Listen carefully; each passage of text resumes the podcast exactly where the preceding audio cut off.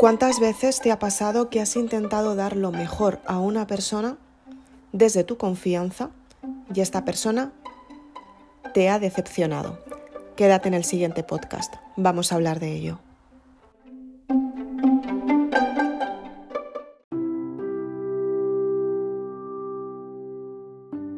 Existen muchos tipos de relaciones. Las relaciones que te acompañan con un objetivo final suelen ser tus amigas, de hace mucho tiempo, las relaciones con el chico o la chica que te gusta para compartir una experiencia y aprender del uno y del otro y con el tiempo estas relaciones la mayoría de las veces finalizan y existen las relaciones familiares que aunque no aceptes los pensamientos, las creencias y las costumbres de tu familia forman parte de tu clan.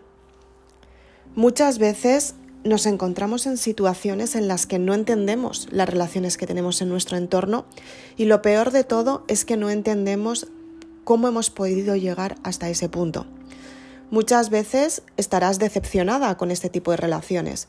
Muchas veces te sentirás menospreciada. Muchas veces te sentirás engañada y muchas veces te sentirás lo peor de todo, traicionada. Cuando vives una experiencia en la que tú has puesto tu máxima confianza porque piensas que te respetan, porque piensas que te quieren y porque piensas que están haciendo lo mejor para ti, porque son personas cercanas con las que llevas compartiendo toda tu vida y de repente te encuentras que no es así, expresas una situación que has tenido en el pasado, una situación que has tenido en tu vida y de repente te das cuenta que no te han apoyado, que te han dado la espalda, que te han hecho y te han dado a entender que tienes que aguantar y te han hecho creer que la culpa es tuya cuando en realidad tú estabas en lo correcto. Es muy importante que seas consciente hasta qué punto llega tu dolor y qué es lo que puedes hacer desde ese dolor. Cuando te sientes decepcionada con una persona o traicionada, aparece la carga negativa, lo que es el odio. Y es normal que aparezca, porque es una decepción y es una herida abierta. Esa herida tienes que sanarla para que ese odio y ese rencor desaparezcan de tu vida mediante la sanación, la aceptación del conflicto, la aceptación que tú no vas a cambiar las cosas y la aceptación si tú quieres seguir viviendo en esa experiencia y tienes que elegir, elegir lo que quieres para ti. Si quieres quedarte donde estás o si por el contrario tienes que esperar un tiempo para que las cosas salgan bien y tú tomar la decisión de no volver a estar nunca más en la vida de esa persona o de ese entorno o la decisión que tú tomes. O al contrario, puede ser que te quieras quedar aunque las circunstancias sean las que son y sabiendo que van a ir a peor por mucho que tú te justifiques en que las situaciones van a ir a mejor. Si llevas toda la vida intentando asumir una responsabilidad como puede ser el perdón, el conocimiento y la aceptación de un conflicto de la infancia, que es lo que llevas trabajando toda tu vida, y a día de hoy los resultados siguen siendo muy parecidos, huye. huye de esa situación, huye de esa vida, huye de ese entorno. Y muchas veces cuando digo estas cosas, cuando formo a, personas lectoras de la saga Maribélula, o estoy en una firma de libros y expreso situaciones como estas o experiencias como estas, que muchas veces son las mismas lectoras las que me las cuentan y doy mi punto de vista. Ellas me dicen, ¿y cómo lo hacemos? Porque claro, si es mi familia, tengo que aguantar. No tienes que aguantar a tu familia si no la soportas. Si tu familia te hace tanto daño que no puedes estar con ellos, hay acciones mutuas que no estáis respetando.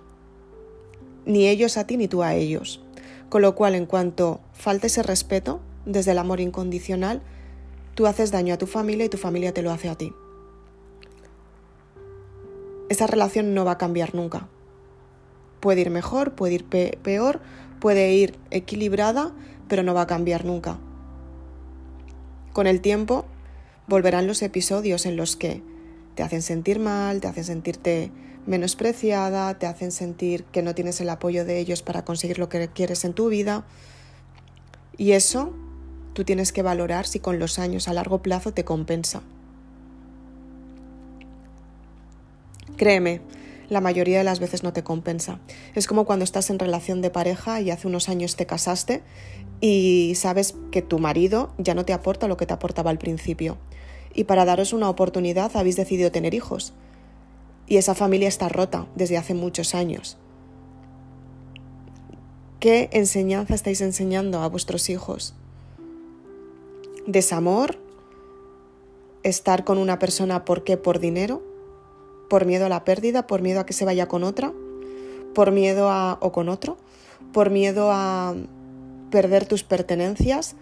¿Por miedo a, a esa creencia que tienes tuya propia, que tú te has creado, que las cosas tenían que ir de una manera que tú querías para ti desde tu punto de vista que tú elegiste y tú decidiste que tenía que ser de esta manera. Y ahí algunas veces me dicen, sí, no, pero es que estamos casados. Digo, vale, aún así, tú firmaste unos papeles mirando por ti.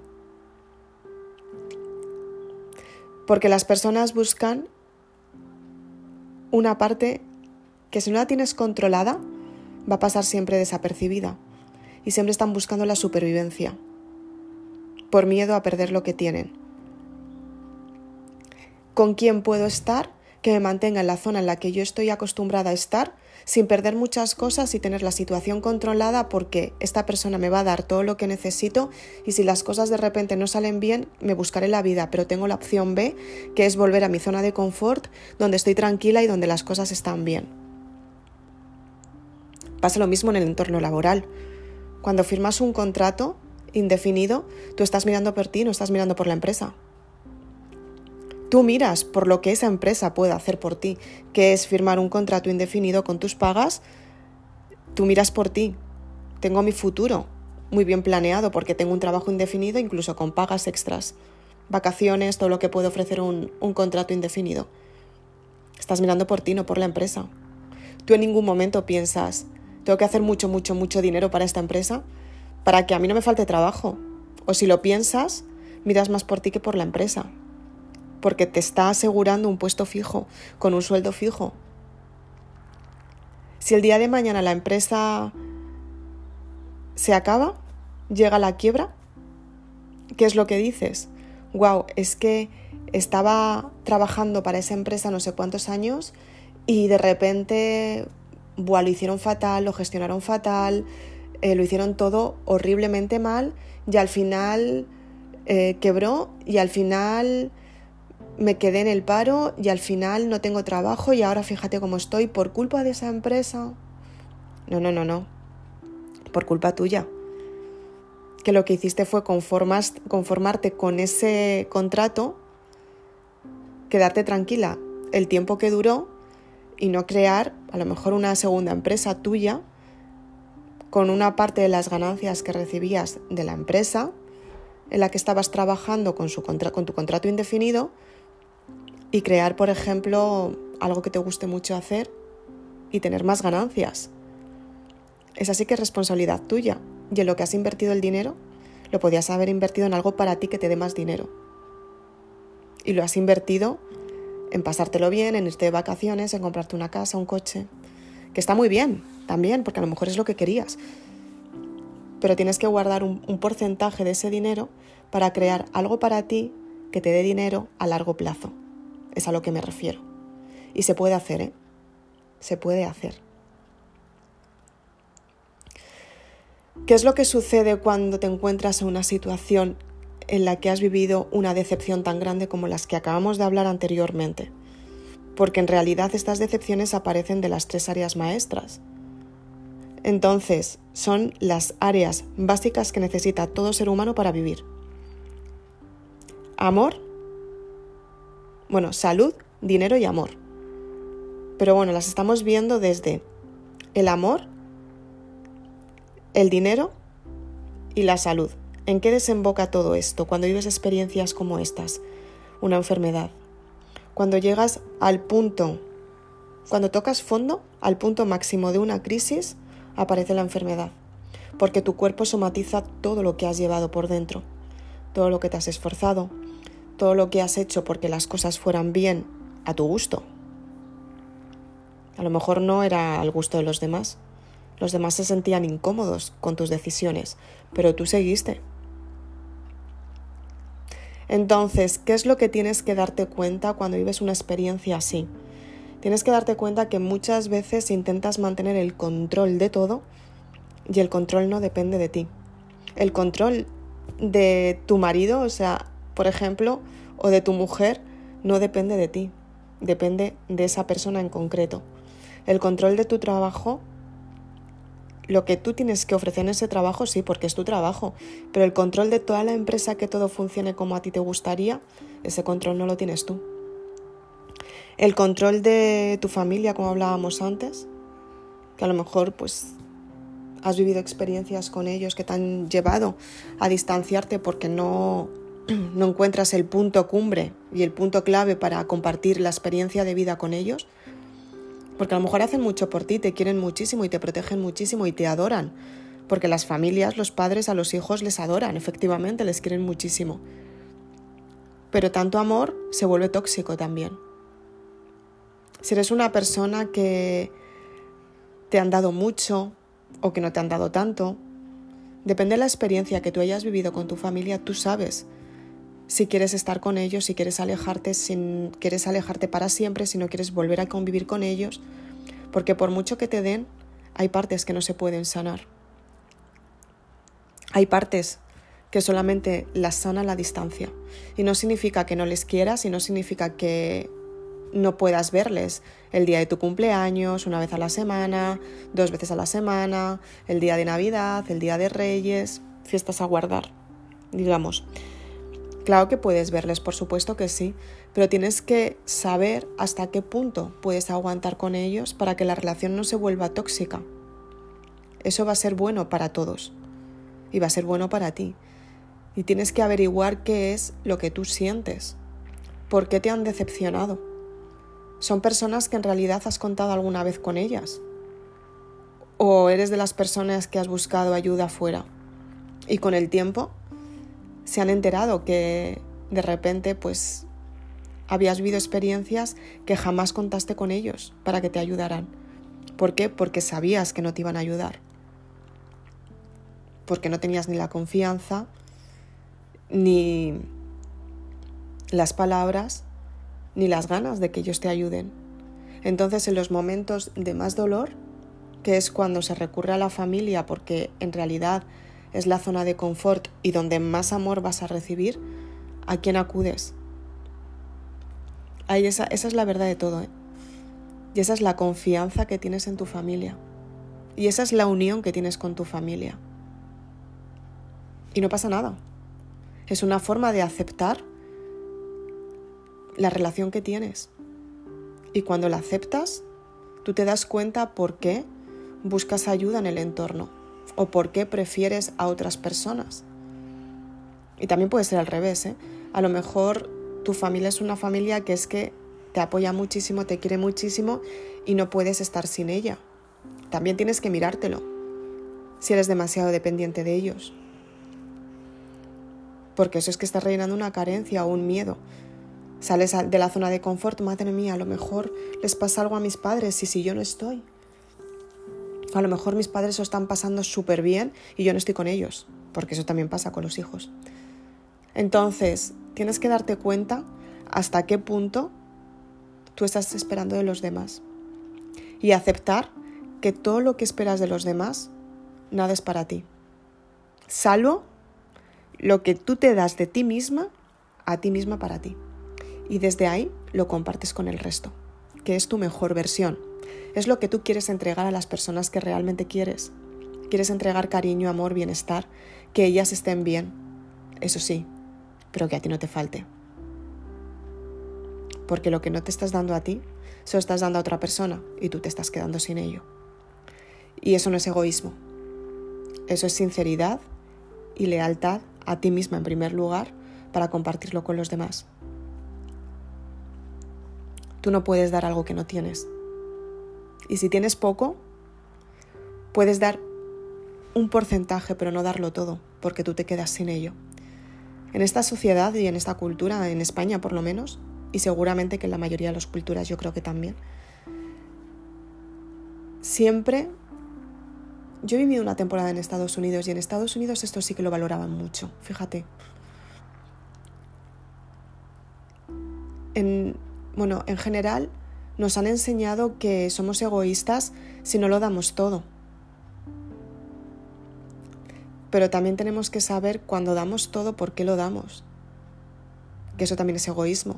Si estamos esperando una aprobación, si están manipulándonos para que lo demos todo, si estamos teniendo una autovenganza o una venganza por la otra persona, por eso lo das desde el ego, pues te lo doy porque yo soy más que tú y das más, ¿no? Entonces, todo tiene que estar en un equilibrio. Pues unas veces uno da más, otras veces otro da menos, otras veces el que da menos empieza a dar más y el que daba más ahora da menos. Y eso es un equilibrio constante. Por eso tienes que seleccionar muy bien a las relaciones que tienes. Porque siempre, en todas las familias, hay uno que se le ha aprovechado.